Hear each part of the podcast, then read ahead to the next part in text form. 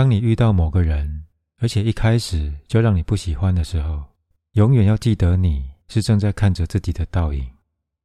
你不喜欢某种与自己相关却不愿坦诚的那一面。当你在某人身上看到这一面的时候，你就会不喜欢那个人。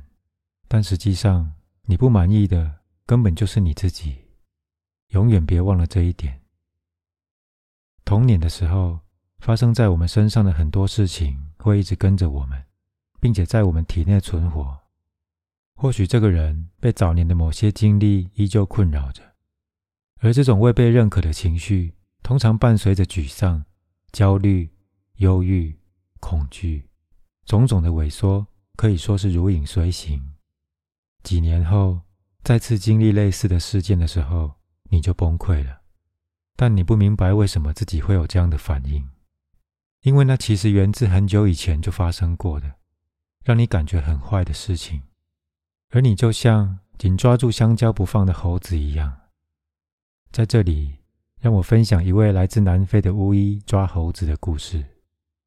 他们在南瓜上挖了一个塞得进一根香蕉的洞，接着拿一根汤匙把南瓜的肉挖干净，再放进一根香蕉。只要有猴子来到附近，就会闻到那个从南瓜里面飘出的香蕉味，找到南瓜，伸进他小小的前手臂，到处摸索。抓住那根香蕉，但紧接着他就进退两难了。他的大脑没有教他，想让手臂自由，就得先放开香蕉；只教过他抓到东西之后就不要放手。这也是当今很多人类的问题：年复一年，死抓着那根香蕉不放。你没让旧伤口和沮丧留在过去。人生中有很多很多的经历，你早该丢弃了。但你每一个都紧抱不放，念念不忘，难怪晚上你会做一些奇奇怪怪的梦，因为你放不开太多早就该丢掉的东西。这些经历就会像变化多端的万花筒一样，不断的掠过你的心头。现在该怎么办？握住香蕉的时候，你面临的抉择，不是毅然放手，就是怪罪那颗愚蠢的老南瓜。要不是那颗南瓜，我早就自由了。早在亚当和他的伴侣一起被创造出来的时候，责怪就跟着产生了。而你肯定听过这个故事：造物者经常在凉爽的夜晚和他们一起散步，但有一个晚上却找不到他们，所以他开始叫唤：“亚当，你在哪儿？”亚当没有一如往常般的应答说：“我就在这儿。”反而躲了起来。上帝早就明白发生了什么事。但是他要迫使他们面对当下，让他们不能不对自己的举动做出回应。亚当说：“发生什么事了？”亚当决定责怪上帝。他说：“您给我的这个女人，因为这个女人是您给我的，所以该承担责任的是您。”指责从此开始，而人类代代承袭。我们喜欢把自己的问题归咎于情势，还有他人。但是责怪他人的时候，我究竟是在做什么？指责这个词的真正含义是推卸责任。如果我是为了自己的不幸而责怪你，那么我就是把我自己所有的情绪倒给你，而且说：“哎，交给你料理哦。”但是最该料理我的情绪的人是你吗？既然是我的情绪，为什么我不自己处理？怪罪别人总是比较容易，诚实的面对自己就没有那么简单了。这就是我们大多数人，像刚刚提到巫医抓猴子的故事里提到的猴子，常年来一直一直握着那根香蕉不放的原因。偶尔松手一次吧。其实放掉我们手中的香蕉有很多种方法，比如说，当你碰上不喜欢的事的时候。试着对他表示敬意，并且对他说：“谢谢你给了我一个教训。”不管那是怨气还是仇恨，或是酗酒的问题，你可以说：“天哪，你已经和我共处太久了，现在我要尝试一些其他的东西，但是还是要谢谢你教了我一些有关自己的事。”永远也别想斩草除根，你做不到的，它太强悍了。已经深深的根植于我们的脑海中。你得反其道而行，把它彰显出来，然后说：“谢谢你。”其实我们人有很多伤痛和疾病，都来自我们的思考模式、我们的态度。我们会只因为曾经被伤害过，就从此不相信任何人。信任人的确不容易，可是，一旦你能克服信任的问题，要是你所信任的人没办法遵守承诺，那就是他们的问题，不是你的了。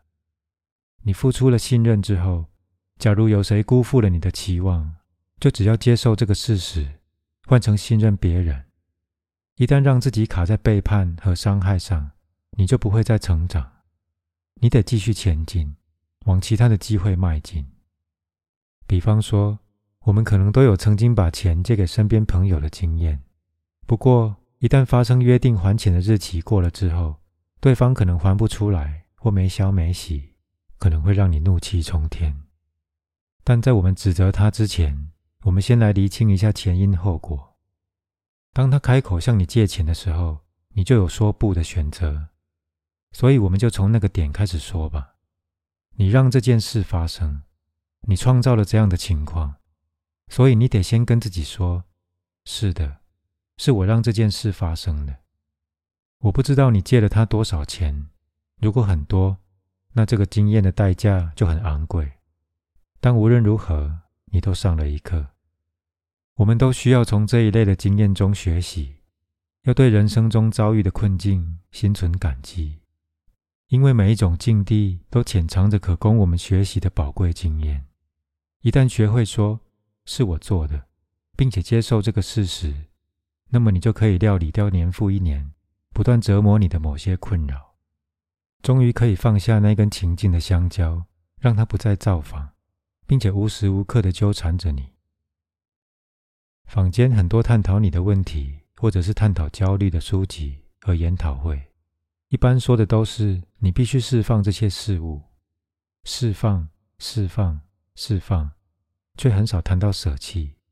但它跟释放同等重要。这么说吧，假设你拥有某件你非常珍惜的物品，或世代相传的传家宝，现在。如果你有一个朋友正经历着忧郁，忧郁到整天都垮着一张脸，为了振奋他的精神，所以你说我要把我们家的传家宝送给你，希望你快乐起来，所以你就送给他这件东西，衷心希望能带给他快乐。本来属于你的东西已经成为他所拥有的。好啦，功德圆满。不久之后，你到市中心逛街购物，经过一家当铺的时候。却看到你家的传家宝变成了橱窗里的流当品，你心想：该死，那可是在我们家族待了好长一段岁月的宝贝呢！我的诚心诚意竟然流落到这种下场，真的太伤感情了。为什么你会难过？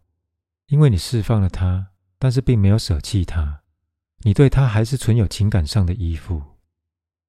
如果能够调整角度，让自己觉得。只要能帮得上对方的忙，就会让你自己感觉很好。那就代表你不但已经释放，同时也能够舍弃。可是如果你只是释放他，他就会不断的回过头来，一再的折磨你。有心释放，就要懂得舍弃。无论如何，要记得，当你伸出援手，而使某个人因此得到更美好的感觉，你就已经对那个人施行了疗愈。